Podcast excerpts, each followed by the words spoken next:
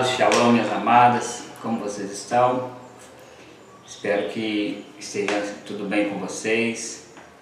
Estamos muito felizes aí porque nós tivemos a notícia né, de que nós vamos poder abrir a igreja, mesmo com todas essas restrições aí, nós temos que dar glória a Deus, porque nós temos visto a mão do Senhor se movendo sobre nós e tenho certeza que grandes coisas o Senhor vai fazer nas nossas vidas através de nós em nós. Amém, queridos? Por isso, nessa hora, eu gostaria que você estivesse com a sua atenção ligada para aquilo que Deus quer falar conosco. Gostaria de fazer uma oração neste momento. Amém? Querido Deus, que o Senhor possa, Deus, nesta hora, abrir os nossos olhos, nosso coração e nos achegar mais a Ti, Pai, nos ensinar tudo aquilo que é o Seu desejo. Teu Espírito Santo, Senhor Deus, realmente tenha liberdade de trabalhar em cada um de nós, cada coração, e continuar, Senhor Deus, fazendo aquilo que o Senhor anseia, nos transformando a cada dia, em nome de Yeshua. Amém, queridos? Hoje eu quero trazer uma palavra para nós, para a nossa meditação, uma palavra que creio eu que vai nos abençoar. E o tema dessa palavra hoje é levante-se. Você pode repetir comigo nessa hora? Levante-se. E onde que está esse texto né, que nós vamos estudar um pouquinho hoje? Abra sua Bíblia comigo no livro de 2 Reis, no capítulo 7, versículo 3 ao versículo 5, diz assim: Quatro homens leprosos estavam à entrada da porta, os quais disseram uns aos outros: Para que estaremos nós aqui sentados até morrermos? Se dissermos, entremos na cidade há fome na cidade e morreremos lá. Se ficarmos sentados aqui, também morreremos. Vamos, pois, agora e demos conosco no arraial dos Círios. Se nos deixarem viver, viveremos. Se nos matarem, tão somente morreremos. Levantaram-se ao anoitecer para se dirigirem ao arraial dos Círios. E tendo chegado à entrada do arraial, eis que não havia lá ninguém. Bom, o livro de segundo a Reis, essa história onde nós estamos aqui, dentre outras histórias, é um livro muito abençoado, muito rico. Particularmente eu gosto muito das histórias, principalmente do profeta Eliseu, né, que é o profeta protagonista de muitos milagres aqui. O livro de Segundo a Reis é um livro onde nós vemos a mão de Deus de forma poderosa, de forma estrondosa e como foi poderoso e abençoado o ministério de Eliseu.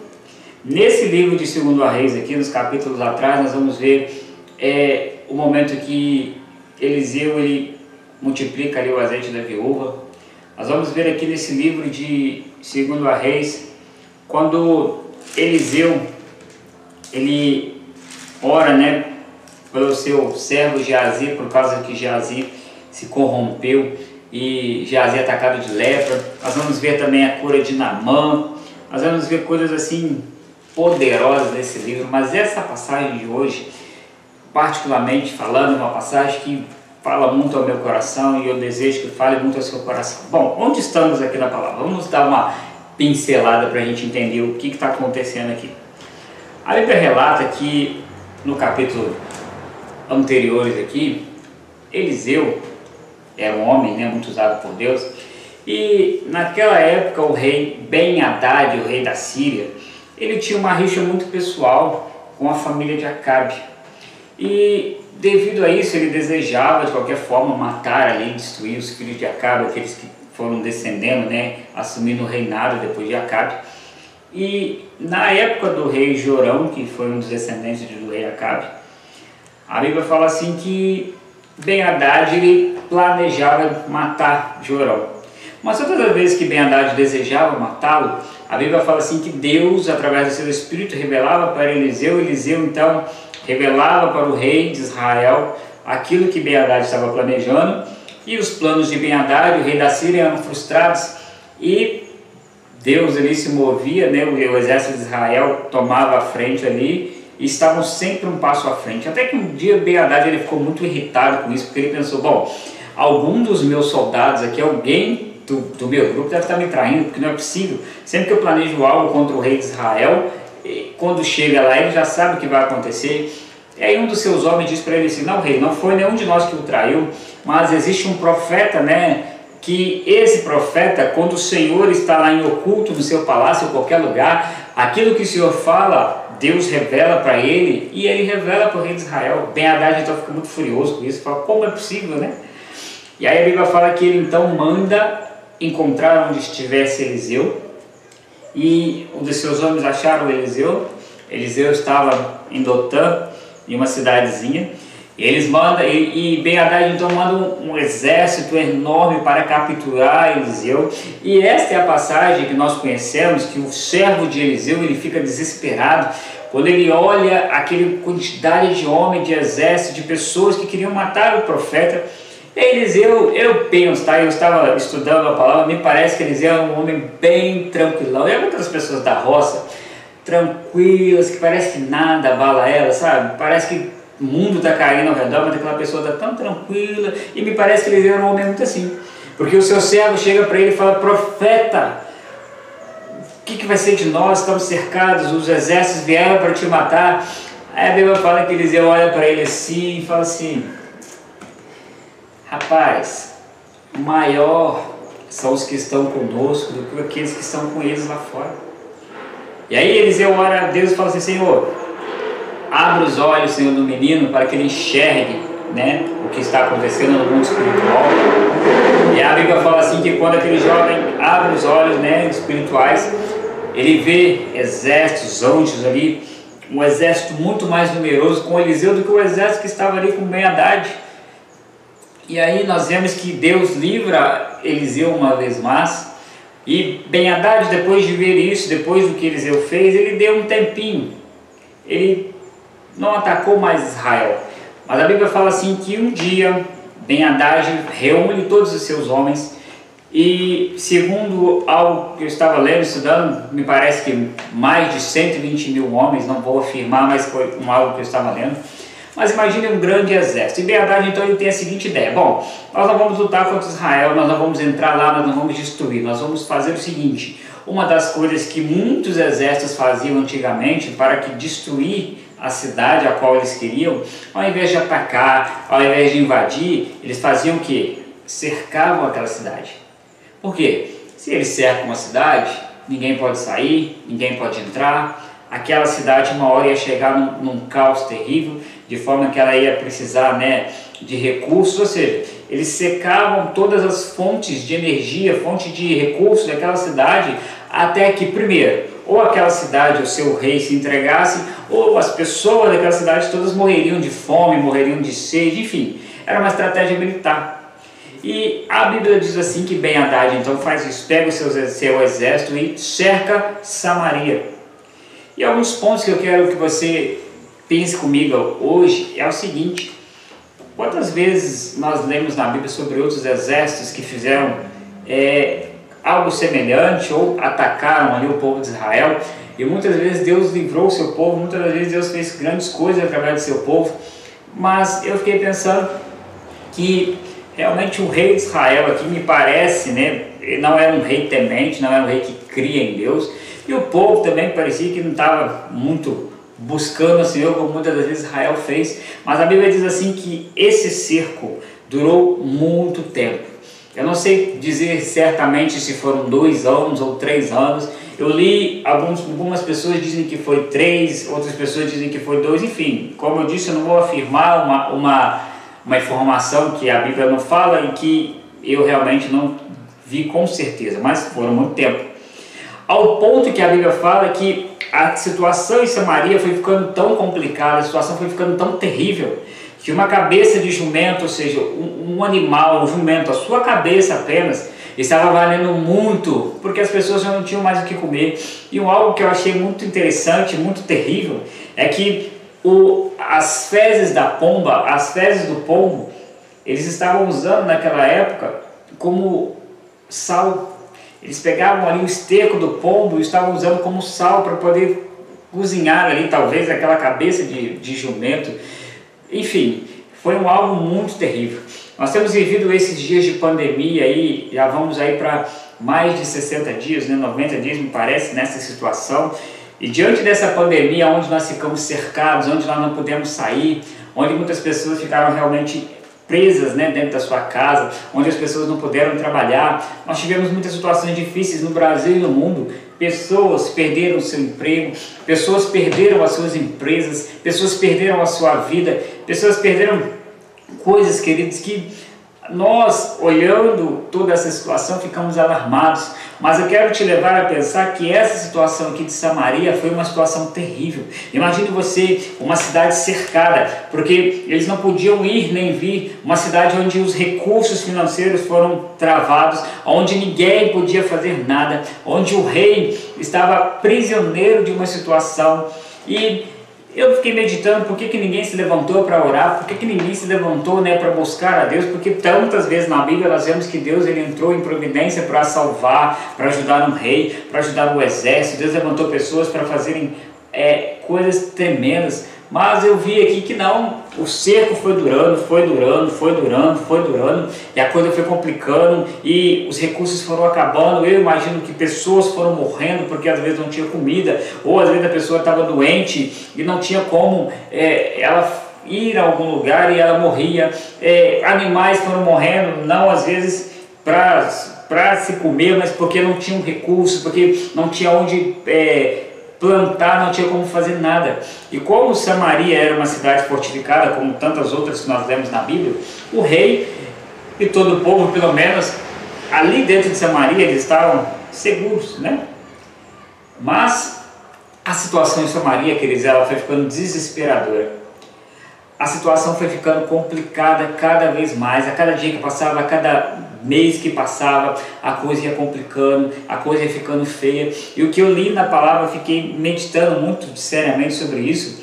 É que um dia, depois de algum tempo, quando tudo estava acontecendo, o rei de Israel ele sai para poder né, sondar, para poder passar a guarda, ele sai para vigiar, porque, segundo ele, né, na cabeça dele, pela situação, Qualquer pessoa poderia muito facilmente abrir os portões e deixar os, o, o, exército de Samaria entrar e destruir tudo, porque as pessoas estavam com fome, as pessoas estavam é, passando necessidade, as pessoas estavam vivendo uma forma terrível. E algo acontece aqui, porque a Bíblia fala que quando o rei ele está andando sobre seu, os muros, ele está ali passeando, né, analisando, vendo todas as coisas, ele diz que uma mulher chama a sua atenção, uma mulher grita por ele. E aí ele olha né, para aquela mulher dizendo, tipo, desesperado, falando, mulher, eu não tenho nada para te dar, não. Eu não tenho dinheiro, eu não tenho ouro, eu não tenho vinho, eu não tenho nada. O que, que eu posso fazer por você? Mas aquela mulher diz para ele, rei, eu preciso que o senhor me ajude numa questão.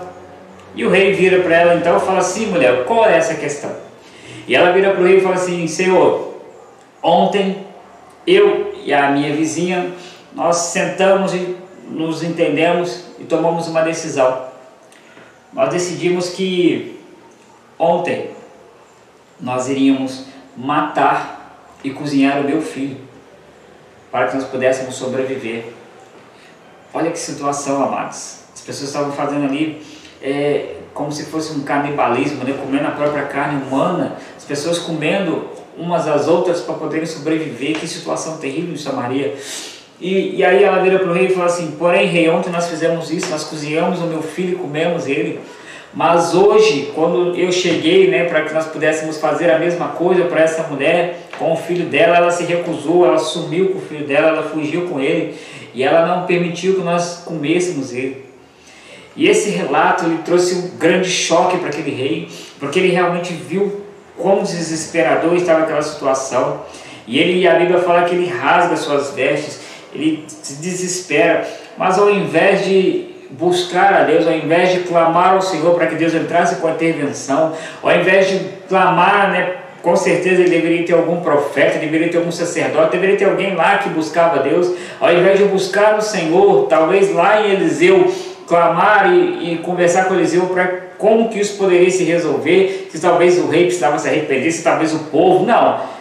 O rei ele vai então, ordena a um dos seus generais, a um homem segundo a sua confiança, um homem que ele confiava. Ele ordena que esse homem achasse e fosse até Eliseu para poder tirar a vida de Eliseu, porque ele julgava que toda aquela situação era por causa de Deus, ou seja, Deus estava punindo o povo de Israel, Deus estava fazendo algo terrível contra eles e isso era culpa de Deus. E, e é interessante que ao invés dele chegar e até o profeta e perguntar por quê, né? o que, que nós poderíamos fazer para que Deus entrasse com providência nas nossas vidas. Não, ele quis matar o profeta, vamos acabar com Eliseu, vamos resolver o problema. E o que eu acho maravilhoso, querer dizer a palavra e a mão de Deus sobre a vida de Eliseu. A Bíblia diz assim que ele estava lá, Eliseu, sentado na sua casa com alguns senhores, né, com alguns anciões. E eu imagino que Eliseu estava ali de tranquilão. E aí a Bíblia diz assim que Eliseu olha para os anciões e fala assim, ó, aquele assassino, né, filho de assassino, mandou um homem para me cortar a cabeça, para me matar. Mas vocês vão fazer o seguinte: assim que ele chegar, quando ele estiver à porta, vocês fechem a porta, porque o rei deu a ordem para que ele tirasse a minha vida, mas o rei vai se arrepender disso e vai vir atrás dele. E queridos, assim foi. Assim que o soldado ali, o general, chegou para executar o que o rei mandava, eles fecharam a porta e logo atrás do, do general chegou que aí um rei de Israel. Eu imagino que talvez o rei de Israel e aquele general conversando com Eliseu, né, por que daquilo, o que estava acontecendo, o que, que precisava fazer, ou quando que aquela situação ia mudar. Eles ouvem uma palavra profética, eles ouvem algo de Deus ali que eu acho muito maravilhoso. Eles ouvem Deus falando através do seu filho Eliseu, o profeta, uma palavra de bênção, uma palavra maravilhosa que impactou a vida daqueles homens. E olha que interessante, a Bíblia fala assim que ele chegou, Eliseu, e falou com eles assim: Olha, ouçam a palavra do Senhor, que assim diz o Senhor, amanhã, amanhã, a estas horas, mais ou menos, dar-se-á um alqueire de flor de farinha por um ciclo e dois de cevada por um ciclo, a porta de Samaria. Resumindo o que Eliseu estava dizendo é o seguinte: Eliseu disse para os dois assim: falou, gente, amanhã, a estas horas, Deus vai mover a sua mão de forma poderosa, Deus vai fazer algo tão poderoso que amanhã tudo vai voltar ao normal. Amanhã vocês vão ter comida para comer. Amanhã o povo vai ter comida para comprar. Amanhã Deus vai restaurar a sorte de vocês, porque Deus é um Deus poderoso, é um Deus que quando fala ele vai cumprir. Porém, olha que interessante. Imagino eu, porque a Bíblia não relata o que o rei falou, mas o homem, o general do rei, o homem segundo o braço do rei, ele vira para Eliseu e faz um algo que eu fiquei meditando um pouquinho sobre como nós somos incrédulos e nós fazemos isso aqui também. Quando ele ouve que Deus ia mudar a sorte de Israel em um dia, apenas em algumas horas, né, em 24 horas tudo ia mudar, ele diz para Eliseu a seguinte frase, eu imagino, tá, isso é o pensamento do pastor Maico, era como se ele desse uma risada assim, ha, ha, ha, ha, ha, ha. tá de brincadeira comigo, profeta? Nem se Deus fizer janelas nos céus, isso é possível. Ele basicamente virou e falou assim: Ah, Deus, está de brincadeira comigo, rapaz. Nem, nem Deus é tão poderoso para fazer algo tão terrível como está a situação de Samaria, mudar assim da noite para o dia. Não, nenhum Deus pode fazer isso, não. Só que Eliseu virou para aquele homem e falou assim: Pois bem, você vai ver mas você não vai participar daquilo que Deus vai fazer. E essa palavra de Eliseu foi uma palavra muito dura, sabe por quê? Porque quantos de nós, eu vou falar agora para nós aqui da igreja de Arru, quantos de nós já ouvimos uma palavra de Deus para nós, diretamente para nós, o Senhor dizendo, assim diz o Senhor né, para mim, pastor Michael, assim diz o Senhor para você que está aí me escutando, e quantas das vezes nós ouvimos aquilo, e talvez no momento que nós ouvimos nós tivemos a fé, aleluia, Deus vai romper as cadeias da minha vida, Deus vai mudar. Mas aí o tempo passa e aquilo não aconteceu.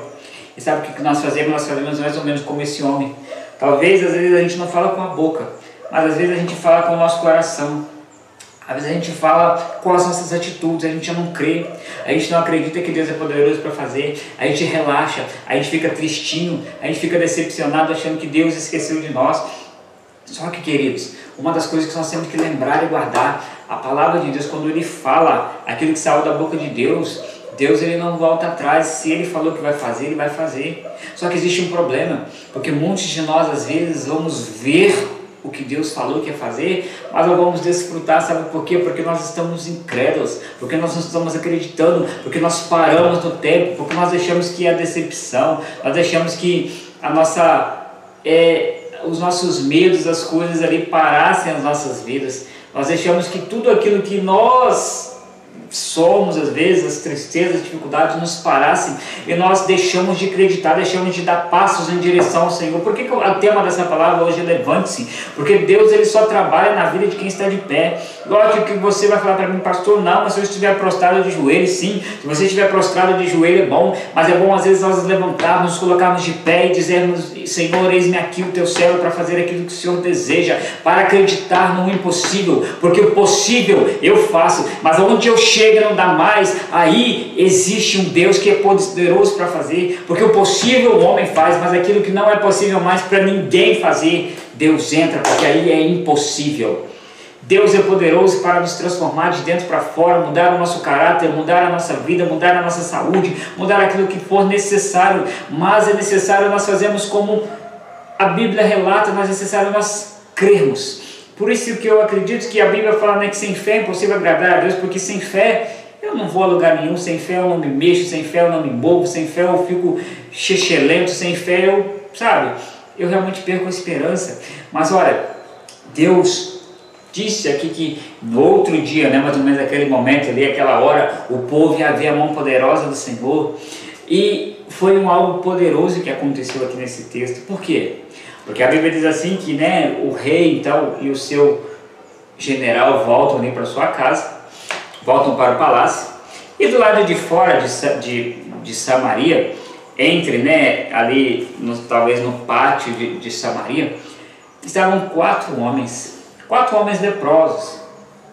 E é interessante o relato desses homens, porque foi o que eu li aqui, né?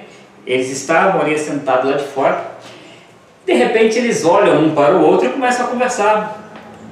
E movidos por Deus, porque eles não foram movidos pela vontade, não foram movidos apenas pela fome, não foram movidos apenas pela necessidade. O que eu achei tremendo aqui é porque Deus ele usa o que ele quer, na hora que ele quer, como ele quer. Deus ele não tem uma regra prática para nada, tipo assim, ah, Deus fez assim uma vez, ele vai fazer assim de novo. Não, Deus ele fez assim uma vez, ele pode fazer assim de novo se ele quiser. Ele pode inventar modos para fazer. Deus pode fazer da forma mais simples possível para mostrar para nós como seres humanos que ele é poderoso para fazer o que ele quer. Eu me lembro na Bíblia que Deus o exército né, dos assírios estavam afrontando ali o rei e aí o rei vira para Deus né, e fala assim: oh, Nós não temos exército para guerrear, nós não temos força. Aí a Bíblia diz assim que Deus, né, como sempre, ele, não, tudo bem, deixa que essa batalha é minha. E aí, de madrugada, quando o exército assírio estava ali todo reunido, a Bíblia diz assim que apenas um anjo do Senhor, um anjo do Senhor, foi ali no meio do arraial e matou vários daqueles soldados para mostrar que Deus é poderoso. Outra coisa, a Bíblia nos mostra também o rei Josafá. O rei Josafá foi perseguido, né? Vários reis ali disseram que iriam matá-lo, queriam destruir Israel, queriam destruir a sua nação, queriam acabar com ele. Josafá então fala: Senhor, o que, que eu vou fazer? Josafá ora a Deus e Deus também fala: Josafá, não se preocupe, essa batalha não é sua. Você não vai erguer arma, você não vai ter que lutar, essa batalha é minha. Apenas eu preciso que você pegue os levitas, coloque eles na frente de batalha, os músicos e aí eles vão louvando: o Senhor é bom, o seu amor dura para sempre, o Senhor é bom, o seu amor dura para sempre. E quando eles chegaram no, lugar da batalha, o, outro, o exército estava todo morto, porque um exército começou a lutar contra o outro e se mataram, a ponto de que o povo chegou lá e não tinha mais ninguém. Deus ele poderia muito bem aqui é, trazer um pavor sobre o exército, fazer com que eles fugissem, fazer com que eles lutassem contra eles, mas Deus não quis fazer isso. Deus quis mostrar que Ele é poderoso e que Ele deseja contar conosco como ser humano. Ele pega aqueles quatro leprosos e aí, como eu disse, eles estavam conversando entre eles, ele fala, um vira para ele e fala assim, rapaz, a gente está aqui do lado de fora, né, de, de Samaria, a gente está com fome, a gente está doente, a gente não tem nada a perder mais. Se a gente ficar aqui onde a gente está, a gente vai morrer. Não tem como a gente voltar para a cidade, porque da cidade também não tem nada, de, de Samaria também não tem como nós esperarmos nada, porque lá não tem comida. E aí eles viram para ele que tal então, se a gente levantasse e fosse ter o exército dos sírios, e fosse ter o exército de Ben Haddad, se eles, como o exército, nos receberem bem, nos derem alimento, Amém. vamos ficar felizes. Mas se chegarmos lá e eles nos matarem, é melhor que nós morramos assim do que nós ficarmos aqui e morrermos talvez de fome, morrermos nessa situação. Então imagino que os quatro homens se levantaram, foram em direção ao arraial. Só que nós temos que lembrar aqui que esses homens estavam leprosos. Eu não sei a que ponto que eles estavam da lepra, a que ponto dos seus corpos ali estava talvez faltando uma parte. Eu não sei dizer precisamente se aquela lepra gerava dor neles. Eu não sei dizer que como realmente estava, não quero aqui ficar conjecturando o, o, o que eu não sei, o que eu não li. Mas o que eu sei é que a vida daqueles homens não estava fácil. Lepra, é, estavam abandonados ali do lado de fora, falta de comida, estavam totalmente sem esperança. Mas olha que interessante, a Bíblia fala assim que, né, como eu diz aqui no versículo 7, pelo que se levantaram. Eles se levantaram, eles tiveram uma ideia, como eu disse aqui, movida por Deus, e eles se levantaram e foram até o exército. Eles precisaram ficar de pé, independente da lepra que eles tinham no corpo, independente da situação. Eles falaram, gente, vamos, você acredita, vamos comigo, vamos fazer, vamos. Eles se levantaram. E quando eles se levantaram, começaram a caminhar. Aleluia, glória a Deus. Deus fez algo poderoso aqui. Deus fez algo sobrenatural, Deus fez algo estrondoso, terrível. Deus humilhou Ben Haddad, Deus humilhou o exército sírio, Deus humilhou até mesmo o exército de Israel, porque Deus mostrou: eu não preciso de você, rei de Israel, eu não preciso de você, comandante de Israel, né? Eu não preciso de nenhum de vocês, eu faço aquilo conforme eu quero, quando eu quero e uso quem eu quero. Aqueles homens não ficaram se preocupando, ah, mas eu estou doente, mas eu estou leproso, mas eu estou com dificuldade, eu não posso fazer nada para mudar a minha história, queridos. Deus ele nos escolhe, Deus ele nos chama para algo tremendo. Só que existe um detalhe: as nossas dores, os nossos problemas, as nossas situações não podem ser motivos para que nós deixemos de avançar. Eu não posso deixar de avançar porque eu estou triste. Eu não posso deixar de avançar porque hoje eu estou endividado. Eu não posso deixar de avançar porque eu perdi isso, porque eu perdi aquilo. Não. Deus ele é muito mais poderoso do que qualquer coisa que eu possa ter ou que eu possa perder. E aqui eu quero não dizer que, ah, pastor, você não sabe o que eu sinto, ah, pastor, você não se preocupa com a minha dor, a dor é só minha. É que nós temos que parar com isso, porque nós temos uma mania, às vezes, de pegar as dores que nós sentimos e fazer delas um, um amuleto, um algo pessoal, ao ponto de que nós pegamos aquilo e ficamos assim: não, isso aqui é meu, eu não quero abandonar, essa dor é minha eu não deixo ela de lado. Não. As pessoas às vezes dizem para nós, né? Eu, eu, eu já vivenciei isso às vezes, quando nós fazemos uma visita, quando nós pregamos, às vezes, quando nós estamos com as pessoas conversando, elas talvez dizem para nós assim, pastor, você não sabe a minha dor, você não sabe o que eu sinto. Tipo assim, achando que nós, como pastores, estamos menosprezando a sua dor, menosprezando aquilo que você sente. Só que não, querido, você tem que ficar, você tem que se lembrar que você está muito enganado. Pastor Edilson disse isso aqui na sexta-feira, é verdade. Nós, como pastores, sofremos, nós temos dores, nós temos dificuldades, nós temos problemas, às vezes muito, mas muito maiores do que o de vocês. Só que o que acontece é que nós não deixamos os nossos problemas nos abalarem. Eu sei que às vezes tem momentos que a gente passa por dificuldades, eu sei que tem momentos que a gente já pensou em desistir de tudo, mas nós olhamos para nós, olhamos para nossas vidas e lembramos que não é por nós, mas é por Deus e é para abençoar a vida de vocês. Eu sei que talvez você vai dizer para mim assim, pastor, não, você não sabe o que eu passo. Mas queridos, imagine uma coisa, que se todos nós, todos nós, imagine que você quer ser tratado por apenas alguém que sente a sua dor. Imagine que a pessoa ela tem um problema no coração, então ela vai no médico. E aí ela chega para o cardiologista e diz para o cardiologista assim, doutor, você já teve um infarto? É aquele médico diz que não, então eu não quero ser tratado por você porque você não sabe a dor que eu estou sentindo. O médico ele pode não saber às vezes a dor exata como você está sentindo, mas ele estudou para aquilo, ele sabe qual o remédio que é melhor para aquela dor, ele sabe por experiências de outras pessoas como resolver aquilo.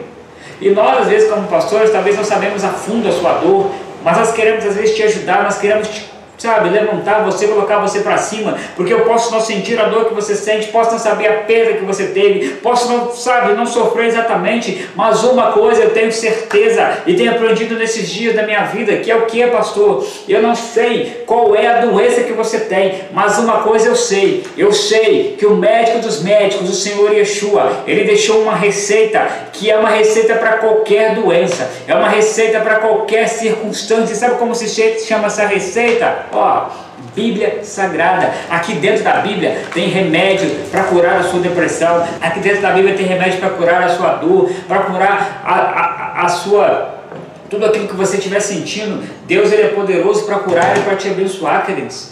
Por isso eu não sei qual é a sua dor, mas eu sei onde está a cura. A cura está na palavra, a cura está em Yeshua. E Yeshua deixou muito claro, ele levou sobre si todas as nossas dores, todas as nossas dores. Não foi uma ou duas, foram todas.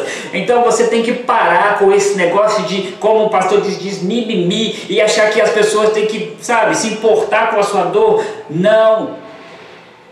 Deus ele sabe o que você sente, mas é hora de você se levantar, baixar a poeira, bater a poeira do corpo e falar: Senhor, em nome de Yeshua, tá difícil, mas eu vou levantar e vou caminhar para o Senhor mudar a minha história. Até quando nós vamos ficar parados, querido? Até quando nós vamos ficar aqui aprisionados a uma circunstância? Qual é a história da sua vida? Até quando você vai ficar aí achando que, ah, não, eu não consigo, ah, eu não, não posso? E quantas pessoas você tem que analisar que já passaram por problemas que você passa, por essa situação que você está passando, e já passaram por situações piores, ou você acha que eu e você somos os únicos? Existem pessoas passando por coisas muito piores, mas elas estão aí, ó, se erguendo em Senhor, e o Senhor entra na vida daquela pessoa e muda a história dela. Olha, e esse texto, né, como nós dissemos aqui, quando os leprosos chegaram no arraial, eles assustaram porque eles chegaram e não tinha ninguém. Os soldados tinham ido embora. E a Bíblia relata que Deus assustou aqueles soldados. Por quê? Quando aqueles homens estavam levantando e caminhando, o exército da Síria, Ben-Hadad e seus homens, começaram a ouvir som de cavalos, som de exércitos, som de pessoas marchando na direção deles. E eles então se levantam assustados, achando que Israel havia arrumado exércitos para o ajudar, e ó, foram embora, deixaram comida, deixaram roupa, deixaram tudo, saíram desesperados. Foi terrível o que Deus fez aqui.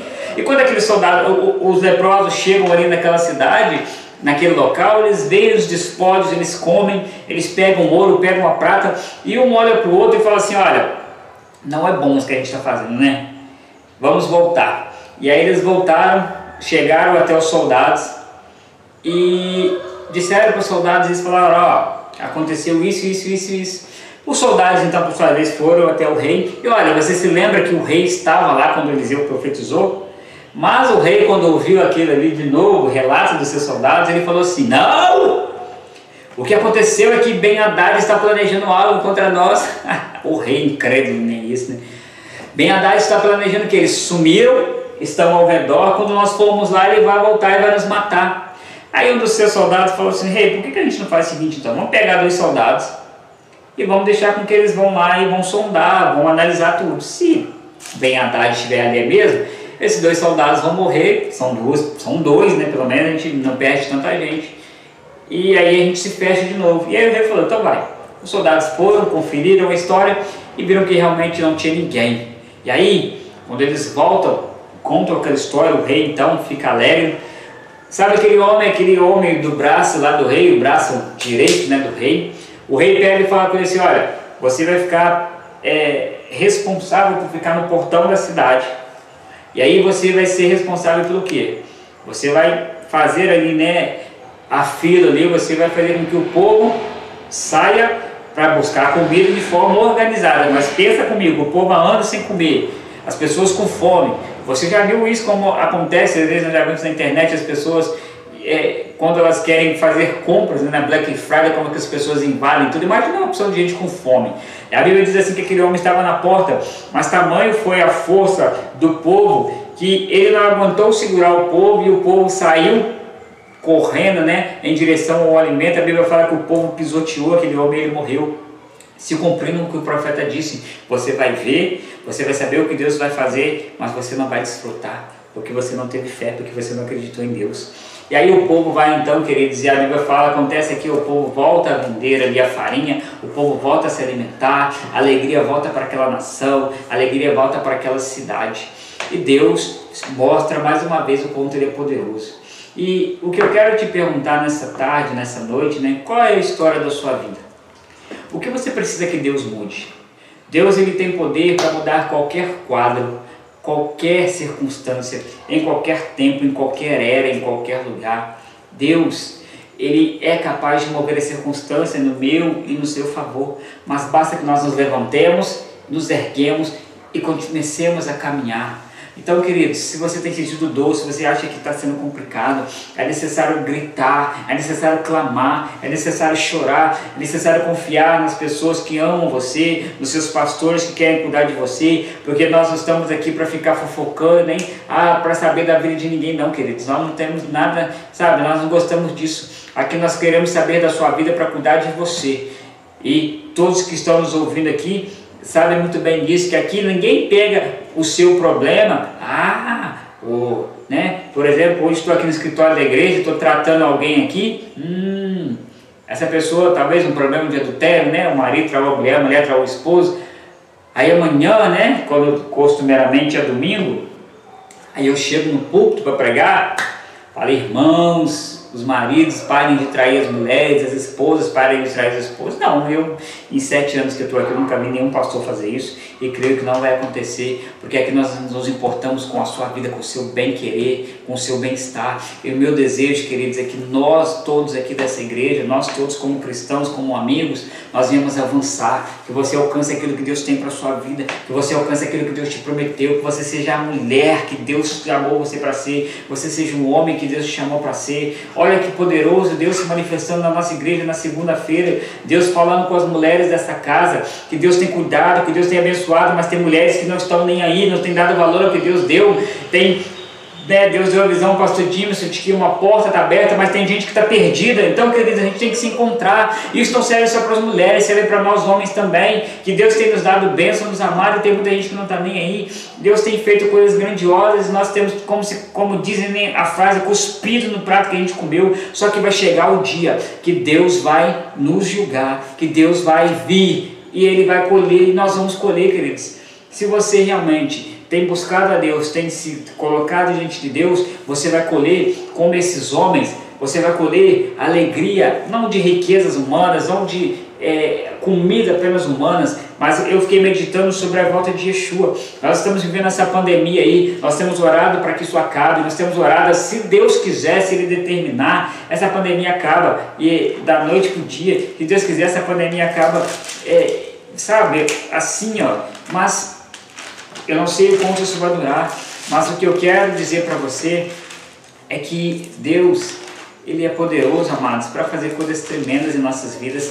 E olha, segundo a Bíblia fala, segundo a Bíblia relata, Yeshua vai voltar e vai ser assim, ó, no piscar de olhos. Vai ser assim, ó, um algo tão poderoso que nós vamos também sair desse mundo aqui mal, sair de toda essa aflição, sair de todo esse cerco do inimigo, de todo esse cerco das trevas e vamos viver para sempre no melhor que Deus preparou para nós.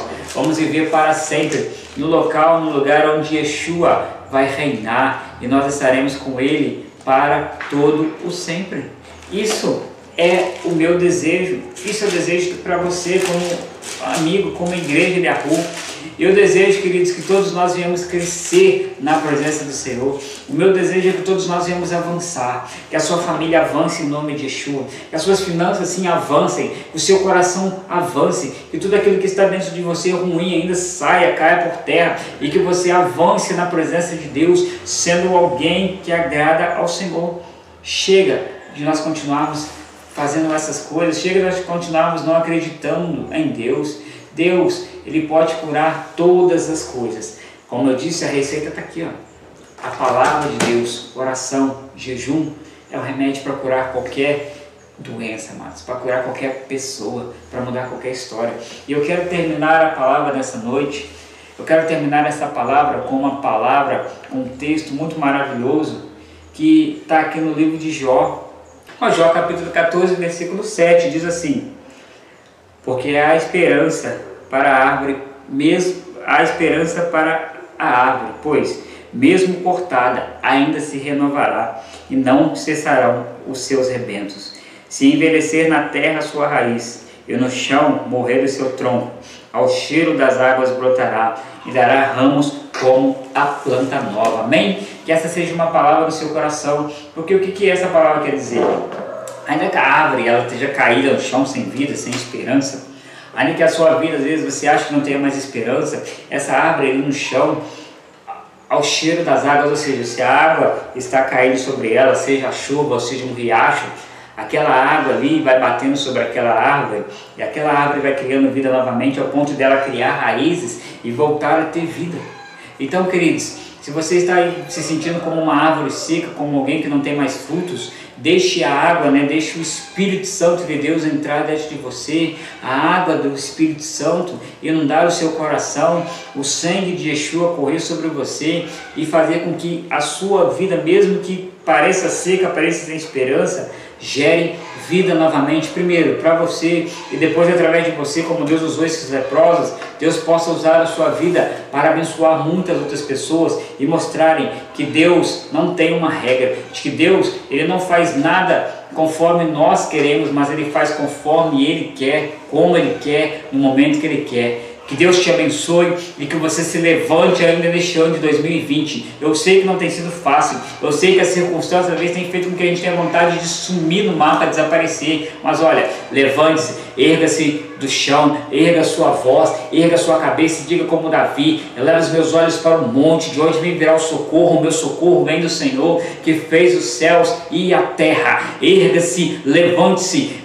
pegue realmente a fé, pegue a Bíblia, se apegue à palavra, se apegue à oração, se apegue ao jejum e comece a caminhar, porque ao momento que você caminhar, ao momento que você começar a dar passos em direção à vontade de Deus, Deus vai começar a mudar a história da sua vida, Deus vai começar a mudar a circunstância da sua vida. Ande em direção ao que Deus quer e tudo aquilo que, que você necessita, Deus vai fazer chegar até você, porque a Bíblia é muito clara quando diz isso, que nós realmente, se nós estivermos com Deus e se o Senhor estiver conosco, meu amado, as bênçãos vão nos alcançar, né? Existe uma canção que fala isso, né?